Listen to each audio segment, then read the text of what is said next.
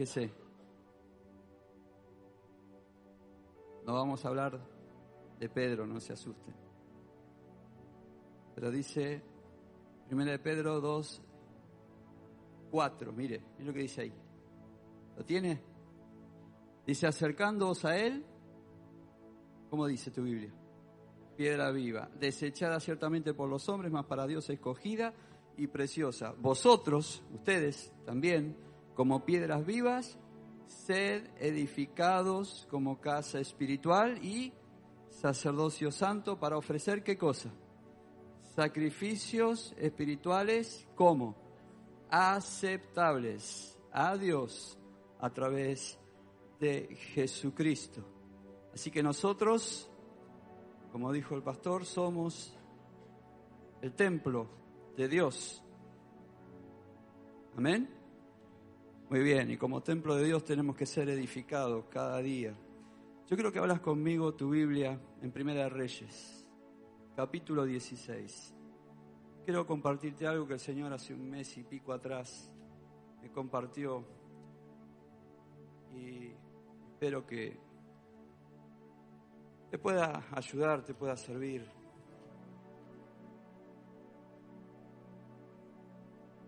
Vamos a tocar temas o pasajes conocidos. Quiero llegar a un punto.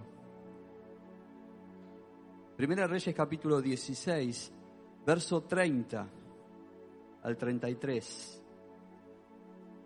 ¿Lo tiene ahí? ¿Sí? El 29 dice, comenzó a reinar Acab, hijo de Omri, sobre Israel el año 38 de Asa, rey de Judá, y reinó Acab, hijo de Omri, sobre Israel en Samaria 22 años, y Acab, hijo de Omri, hizo lo malo. Qué raro, ¿no? Unos cuantos hicieron lo malo ante los ojos de Jehová, más que todos los que reinaron antes que él. O que este superó la maldad de los demás. Porque dice, le fue ligera cosa andar en los pecados de Jeroboam, hijo de Nabat, y tomó por mujer a Jezabel, una mujer que era perversa, hija de Baal, rey de los Sidonios, y fue y sirvió junto con ella a Baal y lo adoró. Y lo que hizo fue en el del 32, hizo un altar a Baal, construyó un templo para Baal en Samaria, dice, hizo también acá una imagen de acera, acera, Astarot, haciendo así acá más que todos los reyes de Israel que reinaron antes que él, para provocar la ira de Dios, de Jehová, el Dios de Israel. Muchas veces suceden cosas en las naciones, en la vida de las personas, y dice, ¿y por qué? ¿Qué pasó? ¿Qué hice? Bueno, en la nación de Israel estaban pasando cosas, y muy serias. Parecía que nadie se daba cuenta, parecía que todo estaba bien, pero de repente Dios interviene en la historia, y mire lo que dice el capítulo 17. Apareció un hombre desconocido para todos, un hombre que no se sabía ni siquiera quién era su padre, su madre. Un hombre dice que era de Tisbe. Tisbe significa que está capturado. Tisbe, una ciudad de Galaad. Un lugar allí parecía perdido, era un pueblo en la región de Gad y Manasés, al este del río Jordán. Era una región montañosa. Aparece este hombre que se llamaba Elías. Dice, era de los moradores de Galaad. Y se aparece a Acab y se le presenta y le dice así, léalo conmigo. Vive Jehová, Dios de Israel, en cuya presencia estoy. ¿Cuántos de los que estamos aquí podemos decir esto? ¿Qué pasó? Ah, vamos eso.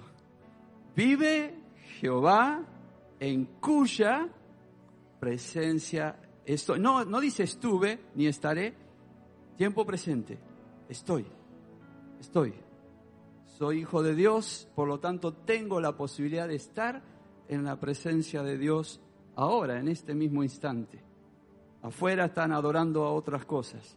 Nosotros estamos en este lugar adorando a este Dios maravilloso y extraordinario. Dice, en cuya presencia estoy, que no habrá lluvia ni rocío en estos años que vienen, sino por mi palabra.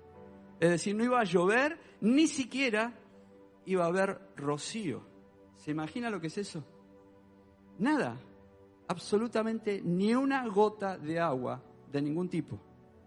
Cuando leí la palabra rocío me hizo acordar a Gedeón, que le dijo a Dios, mirá, te pongo el vellón acá, si sos vos, eh, que no se moje el vellón, que esté todo mojado alrededor. Y yo creo que el ángel puso la mano arriba del vellón y se mojó todo menos el vellón. Y después le dice, mira, vamos a hacer otra cosa, que se moje solamente el vellón y todo lo demás esté seco. Así que yo veo, veo al ángel haciendo así como un embudito, ¿vio? Y toda el agua del rocío caía sobre el vellón. Y todo lo demás estaba seco. Dios puede hacer lo que se le ocurra, porque Dios tiene poder. Así que Dios le dio una palabra a este Elías. Elías no apareció porque se le antojó. Elías no apareció porque dijo, bueno, ya que este hombre está haciendo locuras. No, Elías, que estaba en la presencia de Dios, recibió una palabra y se aparece acá y le dice, no va a haber lluvia ni rocío, sino por mi palabra. Así que, ¿qué hizo Dios? ¿Sabe qué hizo Dios? Lo escondió. Porque Elías, como vos y yo, era hombre. Y tal vez si lo presionaban mucho, tal vez lo podían persuadir para que diera la palabra y que volviera a llover. Así que no tenía que llover. Y el único que podía dar la palabra era Elías, porque había determinado Dios que sea así. Así que Dios tomó la iniciativa y ¿sabe qué hizo? Se lo llevó a un lugar apartado. Lo llevó ahí al río, al arroyo del Querib. Y le dio de comer pan, dice, y carne por varios días a través de los cuervos, que es un animal inmundo para los israelitas. Así que un ave de carroña iba, traía carne a la mañana y pan, y carne y pan a la tarde. Y él bebía del arroyo. Cuando empezó a bajar el agua de los ríos, como no había deshielo, no había rocío, no había absolutamente nada, el agua comenzó a bajar, el arroyo también comenzó a bajar. Cuando se terminó, Dios le dijo, anda, porque di orden para que te alimente una viuda, que no tenía un peso partido al medio, no tenía ni para comer ella. Sin embargo, Dios había dicho, ella te va a alimentar. Y así ocurrió. Ustedes ya conocen la historia. Es una historia muy conocida, se estudia en la escuela dominical, la leen. Pero hay cosas que ocurrieron y, y es lo que yo quiero que vayamos viendo a través de la escritura. Quiero que vengas conmigo al capítulo 18.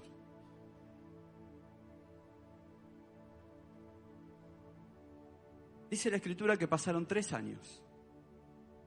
Así está escrito, capítulo 18 en el verso 1. Pasado muchos días, vino palabra de Dios a Elías en el tercer año. Después de que había dicho eso, pasaron tres años y aparece otra vez Dios hablándole a Elías y le dice, anda y mostrate a Cap y yo voy a hacer que llueva sobre la faz de la tierra. Así que Elías, como no tenía ningún problema, se fue para acercarse de nuevo a Acab. Y Acab había tomado la decisión de dividirse junto con su siervo.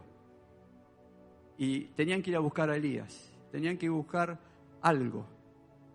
El rey le dice, mira, si encontrás algún arroyo, si hay algún lugar de pasto donde nuestros caballos eh, y nuestros asnos puedan pastar porque se nos están muriendo. Así que salieron separados y Elías se encuentra con el siervo de Acab, aquí está escrito, con Abdías, y le dice, mira, hoy yo me voy a presentar al rey, así que andá y llamalo. Y Abdías le dice, no, vos sos loco, estás loco, yo voy y le digo a Acab, dice, ¿sabes qué?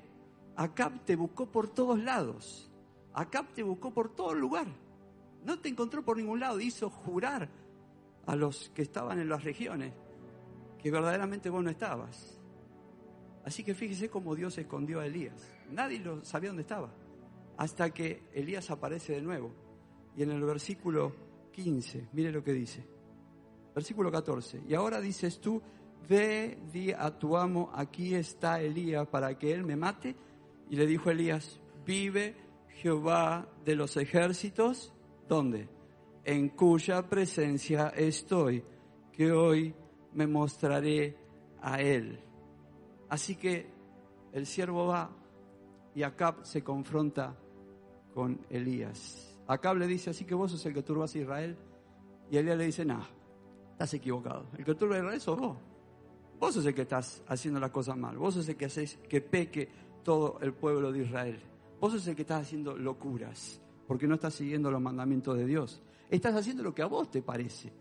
Estás siguiendo a Baal, a Acera, estás haciendo lo que vos querés. Y ese es el problema que vos tenés. Vos tenés un problema serio. Vos creés que estás sirviendo a Dios, pero no lo estás haciendo. Vos te pensás que servís a Dios, pero vos estás amando a Baal antes que a Dios. Cambiaste de Dios. Y no se puede amar a dos señores, solamente a uno. Así que Elías hace una propuesta. Le dice, mira, yo te propongo algo. Quiero que me congregues a todo Israel en el Monte Carmelo. Que vengan todo Israel, que vengan los profetas de Acera y los profetas de Baal. Tráemelos a todos, todos y congregámelos ahí. Yo quiero hacer algo. Dios le había mandado hacer algo. Acá no lo sabía, pero Elías tenía la clave de lo que iba a suceder. Así que todo Israel se congrega en ese lugar. Mire el versículo 20 del capítulo 18. Entonces Acab convocó a todos los hijos de Israel y reunió a los profetas, ¿a dónde? El monte Carmelo. ¿Sabe? El monte Carmelo es un cordón montañoso de unos 30 kilómetros en forma de triángulo tienen una parte que era de Haifa, tiene unos 170 metros aproximadamente, pero él se fue a otro lugar que está más alejado del mar, que tiene como 550 metros, y ahí está el valle de Jezreel. Así que mire, allí Elías comenzó a hacer algo, que es lo que yo te quiero compartir en esta noche. Comenzó a hacer lo que venía hablando el pastor, un altar. ¿Para qué era el altar? ¿Para qué es el altar? El altar es para ofrecer ofrenda y sacrificio de reconocimiento al Dios. No es para otra cosa. El altar es para ofrecerle a Dios sacrificio y ofrenda de gratitud, de reconocimiento de quién es Él. Pero es para Él, no para otros.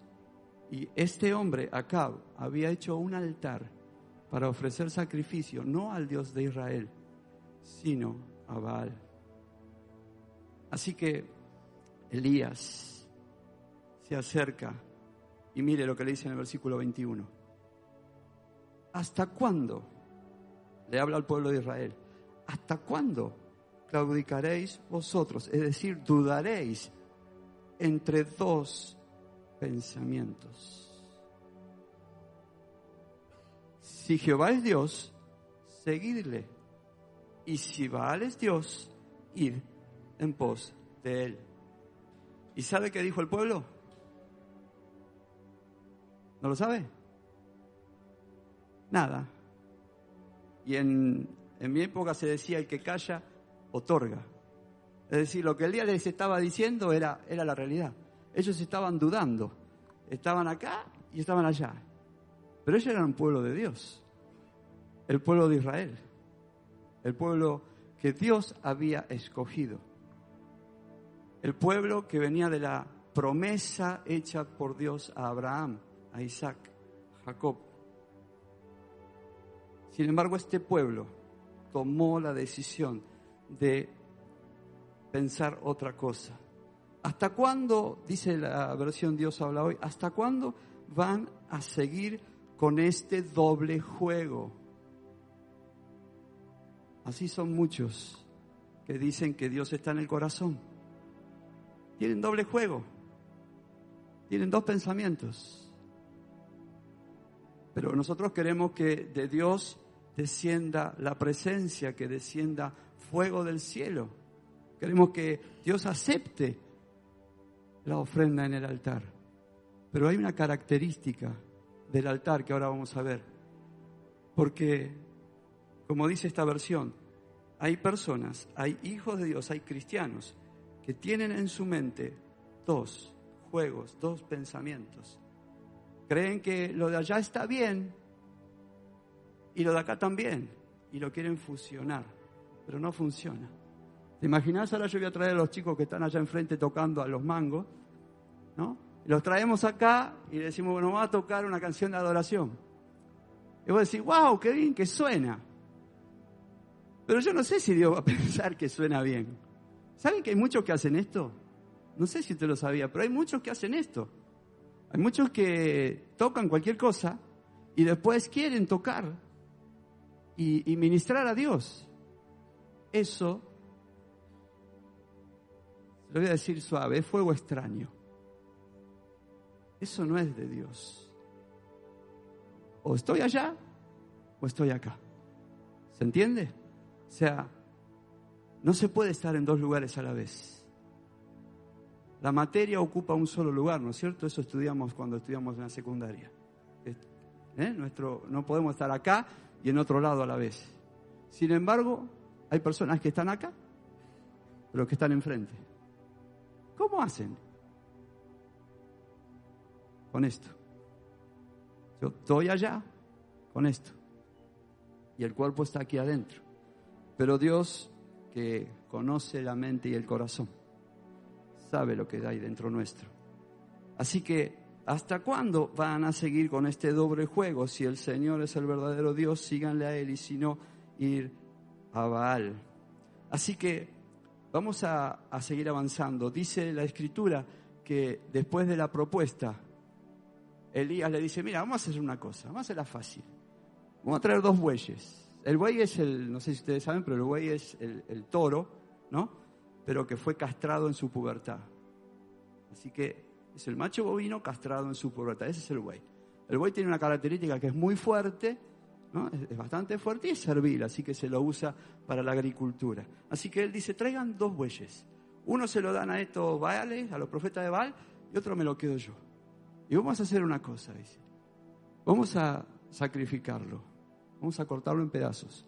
Y el Dios que responda por fuego, ese sea el Dios verdadero. Y los profetas de Baal, contentos, saltando en una pata, dijeron, joya, vamos, vamos. Así que dijeron, sí, ok, estamos de acuerdo. Así que Elías le dice, bueno, a ver, vamos a hacer una cosa. Ustedes que son un montón, ustedes que son los más, preparen ustedes primero y hagan lo que tengan que hacer. Así que allí ellos Fíjese en el versículo 26, dice, y ellos tomaron el buey que les fue dado y lo prepararon e invocaron el nombre de Baal desde la mañana hasta el mediodía, diciendo, Baal, respóndenos. Pero no había voz ni quien respondiese. Entre tanto ellos andaban saltando cerca del altar que habían hecho, ¿no? Y dice que saltaban y hacían cosas y gritaban y, después ya como no, no pasaba nada, se empezaron a cortar con cuchillos de acuerdo a sus costumbres y ahí la sangre dice que se mezclaba con el altar pero el fuego no bajaba. Y Elías se burlaba. Decía, che, ¿no estará dormido? ¿Por qué no van y lo despiertan? Debe estar durmiendo la siesta. La cuestión es que él no, dice, mire, el 29 dice, pasando el mediodía, ellos siguieron gritando frenéticamente hasta la hora de ofrecer el sacrificio, es decir, a la tarde, pero no hubo ninguna voz ni quien respondiese ni escuchase. Entonces el versículo 30 vuelve Elías a ponerse firme y dice, a ver, basta ya con todo esto, acérquense. Y todo el pueblo se acercó. Y dice la escritura que él arregló, ¿qué cosa? ¿Qué pasaba con el altar? ¿Cómo estaba? Arruinado. La palabra en el hebreo es jarás, hecho pedazos, tirado abajo estaba destruido, estaba derrumbado. Yo creo que hasta había pasto alrededor. ¿Alguna vez fuiste al cementerio? Sí, ¿no? Te habrá tocado alguna vez. ¿Pasaste por alguna tumba de la que nunca nadie pone un mango encima? ¿Viste que empiezan los yuyos a crecer, se tapa la cruz que se le pone, el monumento? Si vos no pagás al jardinero del lugar, eso está todo abandonado. Y así estaba el altar. El altar estaba abandonado. ¿Sabe por qué estaba abandonado? Se imagina, ¿no? ¿No? ¿No se imagina? ¿Sabe por qué estaba abandonado? porque valía más el altar de Baal que ese. Eso fue lo que pasó. Abandonaron el altar de Dios por el de Baal.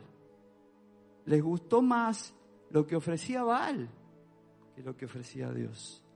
Así que ellos decidieron quitarle toda la, la, cosa que había que ponerle al altar, de cuidarlo, de hermosearlo, de cuidarlo en todos sus aspectos. Y miraron más el altar de Baal. Por eso este altar comenzó a deteriorarse, comenzó a caerse a pedazos. Y así pasa en el corazón del hombre. Pasa en nuestro corazón cuando lo descuidamos. Porque si yo no cuido mi corazón, nadie lo va a cuidar por mí.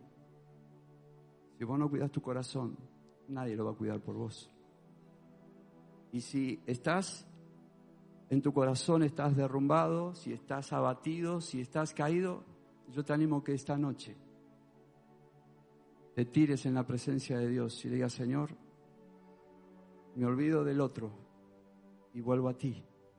Porque si no arreglamos el corazón, el altar va a estar caído, derrumbado. Así que hay cosas que necesitamos cambiar. ¿Sabes? Dios eligió un altar para Cristo. ¿Sabes cuál fue? Fue la cruz. En la cruz Cristo murió. Fue ofrecido en sacrificio vivo. Él murió allí, derramó su sangre, Dios lo clavó en la cruz para que no se pueda bajar. Y Él derramó toda su sangre en la cruz para que vos y yo hoy podamos estar aquí. Si Él se hubiera bajado, nosotros no estaríamos aquí. Pero Él quedó allí en la cruz hasta que dijo, consumado es. Y la obra fue concluida, fue terminada. Pero mira, el altar, en el altar, el sacrificio tiene que quedar hasta que es consumido. En el altar, el sacrificio tiene que quedar hasta que es total consumido. Y yo encontré que muchas veces hay cosas que, que vos decís, ¿cómo es que esto aparece de nuevo? ¿Cómo es que esto vuelve a estar en mi vida? ¿Quién no hizo un asado alguna vez? ¿Nadie? Ah, bien, bueno, no me ponga cara de iglesia. ¿Hace, hace asado usted? Sí, ¿no? De vez en cuando alguna, algún carbón ahí tiramos y algunas asadito de tira, algún vacío. Veo qué pasa si usted pone el vacío y se va haciendo el vacío y arriba el vacío le tira una tirita de asado. ¿Qué pasa? Ni tibio se pone la tirita de asado. Se hace el vacío, pero la tirita de asado queda fría. Así hacemos con nuestras cosas. Cuando venimos a la presencia de Dios y tenemos que ponerla, ¿no? Como decimos, la carne en el asador, en vez de ponerla toda, ponemos un pedacito y arriba de ese otro. Y entonces cuando nos vamos decimos, no, yo ya estuve en la presencia de Dios. Sí, pero hay cosas que tienen que quedarse ahí en la parrilla hasta que se hacen. Si no, cuando la saca de ahí está cruda. Y entonces, ¿qué pasa? Sigue vivita y coleando. Por eso es que hay cosas que todavía están vivas y coleando en nuestra vida, porque necesitan pasar por el fuego del altar. Pero eso es más para adelante. Versículo 31 del capítulo 18. Dice, y tomando Elías doce piedras, conforme al número de las tribus de los hijos de Jacob, al cual había sido dada palabra de Jehová, diciendo, ¿qué cosa? Israel será tu nombre. ¿Sabe? De estos doce, Dios formó una nación. Y entonces Elías lo que hizo fue vindicar el nombre de Israel. Es decir, el fundamento de la nación estaba en esas doce piedras. Las piedras simbolizan el fundamento de Israel. Esto es lo que Dios me mostraba. Si a otro le muestra otra cosa, bien. Pero Dios me mostraba que las piedras son el fundamento de la nación de Israel. Por eso Elías las levantó y las puso ahí. ¿Y qué simbolizan para nosotros hoy? ¿Sabes? Quiero que busques conmigo Efesios capítulo 2, versículo 20.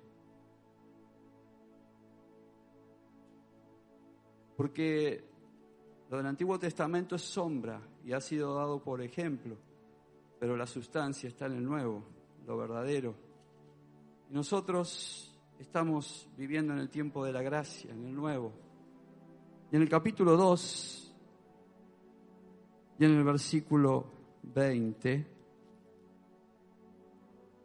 dice la escritura, edificados sobre el fundamento de los apóstoles y profetas, siendo la principal piedra del ángulo, ¿quién? Leímos en 1 de Pedro 2.5 que tenemos que ser edificados como casa espiritual, pero no somos edificados sobre la arena, no somos edificados sobre cualquier cosa, sobre tierra movediza, sino sobre una piedra que es principal, que es Cristo. Así que las piedras de tu altar tienen que estar basadas en lo que dice la Escritura, el fundamento de los apóstoles, es decir, la palabra que a través del Espíritu Santo ellos, inspirados por el Espíritu Santo, dejaron para que nosotros caminemos a través de ella, y de Cristo Jesús, que es la principal piedra del ángulo. Así que las piedras simbolizan el fundamento del cristiano. El altar tiene que ser edificado sobre la piedra viva que es Cristo Jesús. Él es la principal piedra y Él es el fundamento. Si yo edifico sobre cualquier cosa, el altar se va a caer. ¿Dónde está tu fundamento? ¿En qué basas tu fe? Nuestra fe no tiene que ser dada en cualquiera. Nuestra fe es en Cristo Jesús, que murió en la cruz, pero ojo, resucitó. Recuerde esto siempre. Recuerde siempre esto, que Cristo murió, pero resucitó, porque si Él no hubiera resucitado, tu fe y la mía sería vana. Es decir, seguiríamos muertos en delitos y en pecados. Pero porque Él murió y resucitó, nosotros tenemos entrada a la vida eterna. Así que lo primero que puso fueron las piedras. Lo segundo, versículo 33, preparó la leña. ¿Sí? ¿Dice así tu Biblia? Preparó la leña. Hay varios textos, yo quiero compartirte dos. ¿Qué simbolizan la leña? Para mí es la naturaleza humana. Marcos, capítulo 8, versículo 24. Marcos 8, 24. Mira lo que ocurrió allí. ¿Lo tenés? ¿Eh? Habla del ciego. Dice, después de que Jesús puso la mano, tomó la mano del ciego, dice que escupió en sus ojos y les puso las manos encima y le preguntó si veía algo, él dijo, veo a los hombres como si fueran árboles. ¿De dónde sale la leña? De los árboles. ¿Sabes qué? Mateo 3.10. Vos me pero vos estás loco, ¿qué estás diciendo? Vos léelo. Yo te digo que la madera simboliza la naturaleza humana y más adelante te vas a dar cuenta. Mateo 3:10 dice, y ya también el hacha está puesta a la raíz de los árboles, por tanto todo árbol que da buen fruto es cortado y echado en el fuego. ¿Qué, ¿Qué importancia tiene esto para la vida eterna? Ninguna, a menos que el Señor no estuviera hablando de los árboles, sino de los hombres. Amén. Está hablando de un árbol. Muchos árboles son hachados y cortados, pero no está hablando de eso. Está hablando del hombre, está hablando de, de la naturaleza humana. Está diciéndole al hombre, muchos van a ser cortados y echados en el fuego, porque están en cualquier cosa. Otros no, otros serán edificados. Después en Ezequiel 31, 18 habla de Faraón y de su ejército. Mira, una vida seca de este mundo, es decir, una vida que murió al mundo, arde más rápido. Cuando el fuego la toca, enseguida se enciende y da calor para la ofrenda. Pero una vida que está ahí con, todavía con su savia adentro, le cuesta más arder. ¿eh? Aquellos que prenden el fueguito para el asado, ustedes saben, si usted pone una madera que está verde o está mojada, ¿qué hace? Encima que no se prende, larga humo. Así que te hace llorar hasta no sé cuándo ahí porque está lleno de humo. ¿eh? Y cuesta que prenda. Así es la vida del cristiano. La vida del cristiano tiene que estar muerta para el mundo, pero viva para Dios. Y cuando le pones el fuego, enseguida arde. Pero cuando está mojada, todavía tiene la vida adentro. Todavía hay cosas que tienen que salir. Le cuesta encenderse en el Espíritu de Dios. Así que por eso digo que la leña representa al hombre, a la, naturaleza humana. Lo segundo, en el mismo versículo, dice, cortó el buey en pedazos y lo puso sobre la leña. Como dije antes, hay cosas en nuestra personalidad que necesitan cambiar. Hay cosas que en nuestra persona que necesitan ser puestas sobre la leña para que el fuego las consuma. El orgullo, la vanidad, la soberbia, los pensamientos que no son de Dios, las inmundicias, las carnalidades. Vos sabés, no hace falta que te haga una lista. Hay cosas que necesitamos ponerlas delante de Dios para que el fuego de Dios las consuma. Tenemos que ponerlas ahí, como Elías. Dice, Elías dice que cortó el buey en pedazos. Yo me imagino al buey, un pedazo de bicho grande, ¿no? Puesto arriba de la leña, con las, o las cuatro patas para arriba, o, dos patas para abajo y las otras dos por arriba. No iba a ser consumido fácil. Pero Elías lo cortó todo, lo trozó y lo acomodó arriba del lugar de la leña, para que cuando el fuego agarrara, todo sea consumido de una. Así que, versículo 34 y 35, y en esta me costó, ¿sabe? Dios no me dijo todo de golpe. Fueron pasando los días y cuando llegué acá digo, Señor, ¿qué tiene que ver el agua ¿Para qué Elías le echó tanta agua? Le echó como 300 litros de agua, porque dice que fueron 12 cántaros de agua. Un montón de agua, ¿para qué tanta agua? Y mojó, y mojó, y mojó, dice, echaron una vez, dice, no, no, no estoy conforme, echale de nuevo. No, no, ¿sabe qué? No estoy conforme, echale de nuevo. Así que le echaron un montón de agua a toda la ofrenda, a todo el sacrificio. Y después de un tiempo entendí, lo que estaba haciendo Elías. Porque Elías anteriormente, mire, vamos a ir a, un versículo anterior, versículo 23 del capítulo 18 de Primera de Reyes, dice, dénsenos pues dos bueyes y escojan ellos uno y córtenlo en pedazos y pónganlo sobre la leña, pero no pongan fuego debajo. No pongan fuego abajo. Llamó la atención. Y entonces, después de leer y leer y leer, entendí que lo que significa el agua es aquello que apaga el fuego de abajo. Ningún fuego sobrevive al agua. ¿Cómo apagas el fuego del, asado cuando ya no va más? Agarras un balde de agua, le tiras agua y se apaga todo, no queda nada, ¿no es cierto? Sin embargo, hay fuego extraño muchas veces. Hay profetas falsos, hay maestros falsos y esos introducen fuego que no es de Dios. Doctrina falsa, enseñanzas que no son de Dios. ¿Cómo se apaga? ¿Cómo apago yo esa doctrina falsa? Lee conmigo Efesios 5:26. ¿Qué es el agua? Vamos a verlo en la palabra menos lo que yo entiendo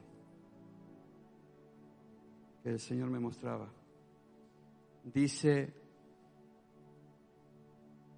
hablando de las casadas, de los casados, dice así que en el versículo 24, para entrar un poco, dice así que como la iglesia está sujeta a Cristo, así también las casadas lo estén a sus maridos en todo, maridos amad a vuestras mujeres, así como Cristo amó a la iglesia y se entregó a sí mismo por ella para santificarla, habiéndola purificado en el lavamiento del agua por la palabra. La palabra, el agua. Colosenses 3:16. Yo creo que el agua simboliza la palabra y el espíritu. Y ahora lo vamos a ver. Colosenses 3, la palabra de Cristo more en abundancia en vosotros, enseñándoos y exhortándoos unos a otros en toda sabiduría, cantando con gracia en vuestros corazones al Señor con salmos e himnos y cánticos espirituales. La palabra de Cristo, ¿qué cosa? More en vosotros. Juan 7,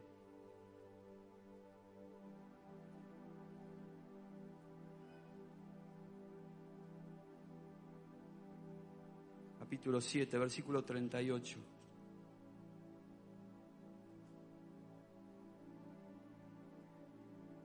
El que cree en mí, Juan 7:38, como dice la escritura, de su interior correrán qué cosa?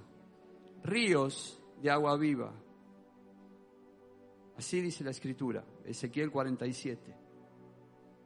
El que cree en mí, como dice la escritura, de su interior correrán ríos de agua viva. Versículo 39. Esto dijo del Espíritu que habían de recibir. Así que el agua es la palabra y el Espíritu de Dios en nosotros. Con esa fórmula, si se le permite la expresión, usted va a apagar el fuego de acá abajo, el fuego extraño, la doctrina falsa, aquellas cosas que tal vez no se da cuenta, que está escuchando y que lo llevan para acá o para allá.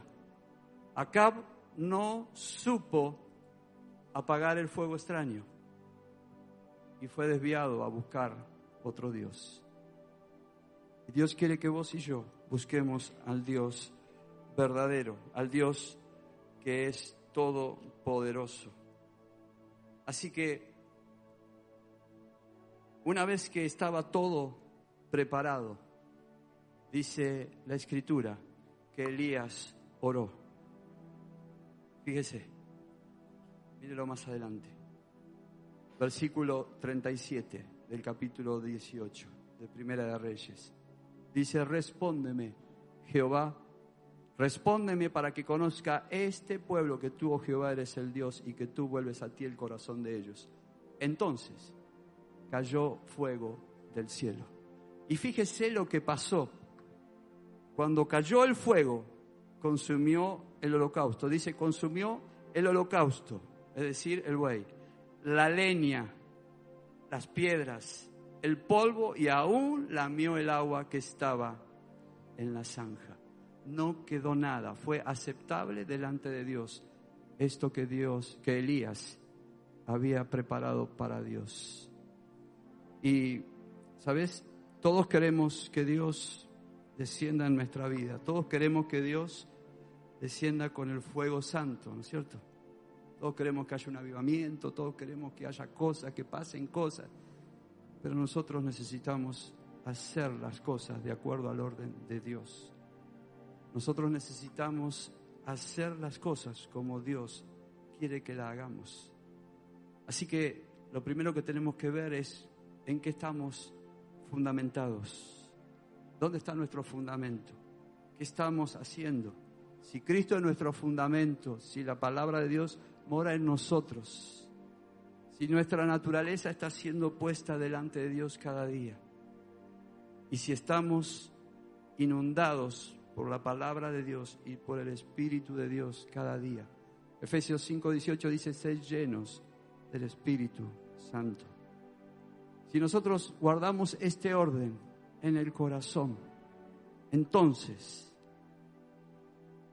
el fuego del cielo, que no es un fuego que mata, sino que es un fuego que purifica, que santifica, que te prepara para todo lo que Dios tiene por delante, porque no podemos hacer la obra de Dios sin la presencia del Espíritu en nosotros.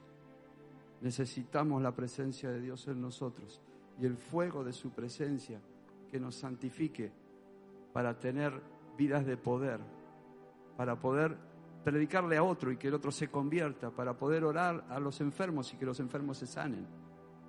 Para que ocurran milagros y ocurran cosas, el Espíritu de Dios, el poder de Dios tiene que estar en nosotros. Pero para eso tenemos que tener una vida con estas características, una vida llena de la presencia de Dios. Es una vida que tiene su vida fundamentada en Cristo Jesús una vida entregada por completo a Dios, rendida por completo a Dios, toda, toda completa. No está a medio hacer, sino que está toda sobre la parrilla, si se me permite, y permitir que sea totalmente consumida. Holocausto significa una ofrenda totalmente consumida para Dios. Así que esta noche yo quiero que os pienses y medites en tu corazón. Si realmente tu vida está así. Dice la escritura en Primera de Crónicas 21, 26. Y edificó allí David un altar a Jehová en el que ofreció holocaustos y ofrendas de paz. E invocó a Jehová quien le respondió por fuego desde los cielos en el altar del holocausto. David lo había hecho conforme al corazón de Dios. Segunda de Crónicas 7.1 dice que cuando Salomón acabó de orar, descendió fuego de los cielos, consumió el holocausto y las víctimas, y la gloria de Dios llenó la casa. Todos queremos que Dios nos llene. Necesitamos pasar tiempo en su presencia para que estas cosas comiencen a ocurrir. Yo quiero invitarte esta noche a orar. Yo quiero invitarte esta noche a reflexionar sobre lo que hay en tu corazón. Quiero invitarte esta noche a que pienses. Pienses en lo que estás pensando. ¿Alguna vez lo escuchaste? ¿Lo alguna vez lo escuchaste? O mira, ¿qué? ¿Qué estás diciendo? Pensá en lo que estás pensando. Es decir, detenete en el tiempo y decir, ¿qué estoy pensando en este momento? Algunos, si lo hicieran, se darían cuenta que tal vez no están pensando en lo que deberían, sino que están volando o en otro lugar.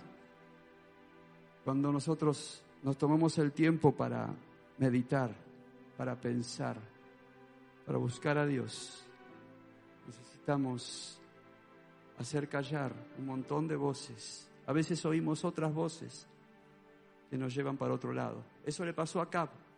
No hagas como a Cap. No escuches a otros. Escucha a Dios y aunque te equivoques, por más torpe, dice la escritura, que seas, andarás por el buen camino si escuchas lo que Dios quiere. Haced senda derecha para vuestros pies para que lo cojo no se salga del camino, sino que sea enderezado. A veces necesitamos que Dios nos hable ¿no? a la derecha o a la izquierda y nos diga, che, che, por acá no es, anda por allá. Pero si estamos oyendo otras voces, es muy difícil que escuchemos a Dios. Esta noche, preguntale al Señor, ¿cómo está tu altar?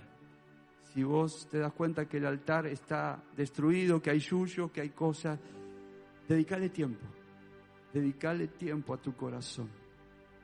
No espere que otro lo haga por vos. No espere que otro ore por vos.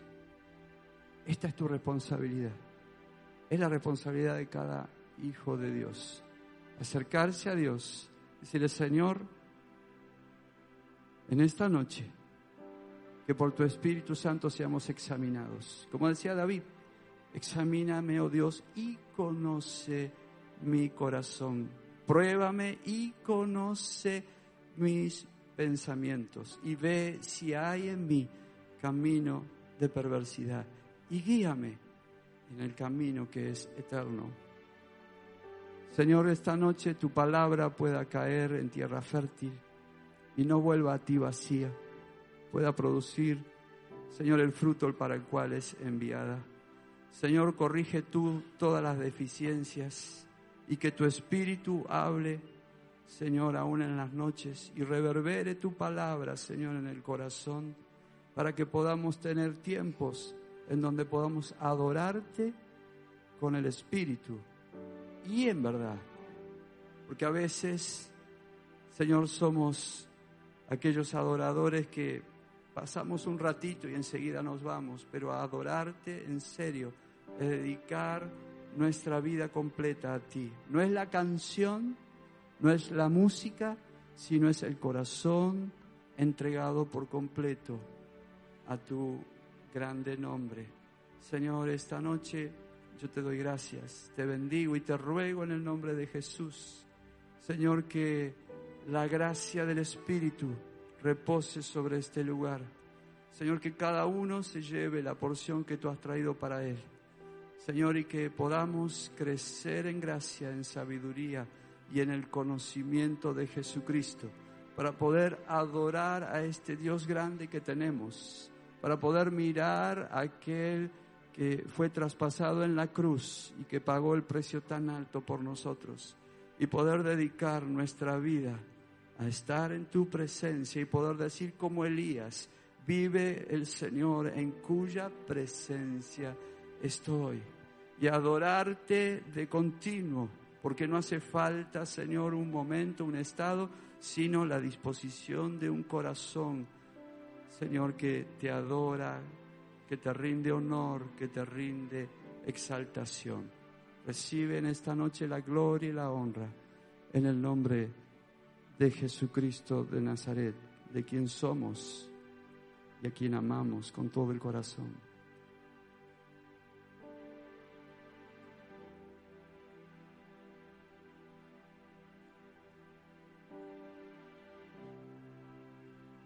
Ponemos de pie, por favor.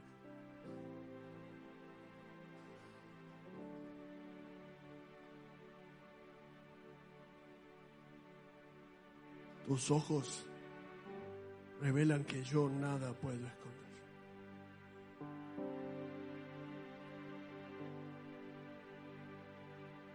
Cuando uno mira el capítulo 1 del libro del Evangelio de Juan,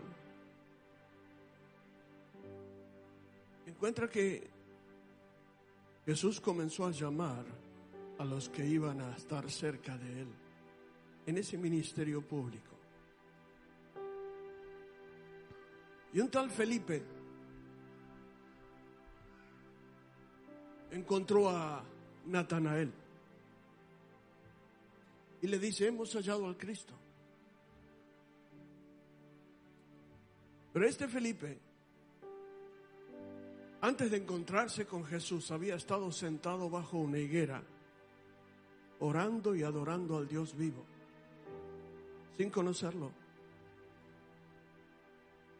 Y en esa relación de adoración, él tiene un encuentro con un ser glorioso que lo examina como si fuera un escáner de vida del cielo. Y lo miraba de arriba abajo. Él sabía que era glorioso lo que le estaba pasando. El ojo de Dios lo estaba examinando. Y cuando Natanael llega y le dice, este es el Cristo, Jesús le dice, he aquí un verdadero israelita en el cual no hay engaño. ¿De dónde me conoces? Cuando estabas debajo de la higuera, yo era el que te miraba.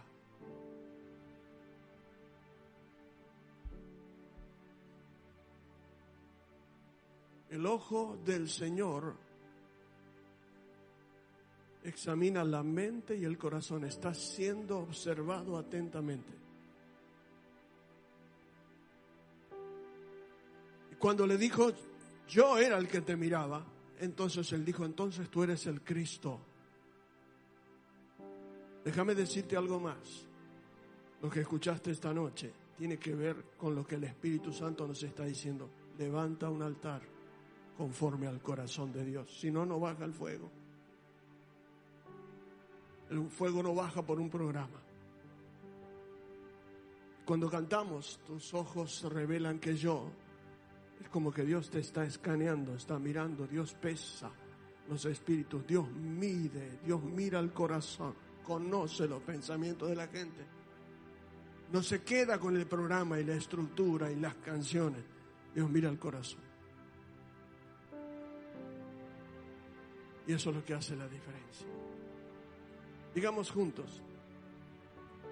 Tus ojos revelan que yo nada puedo esconder, que no soy nada sin ti, oh fiel Señor. todo lo sabes de mí. Cuando miras el corazón, todo lo puedes ver muy dentro de mí. Cantáselo al Señor, lleva mi vida, lleva mi vida a una sola verdad que cuando me miras nada puedo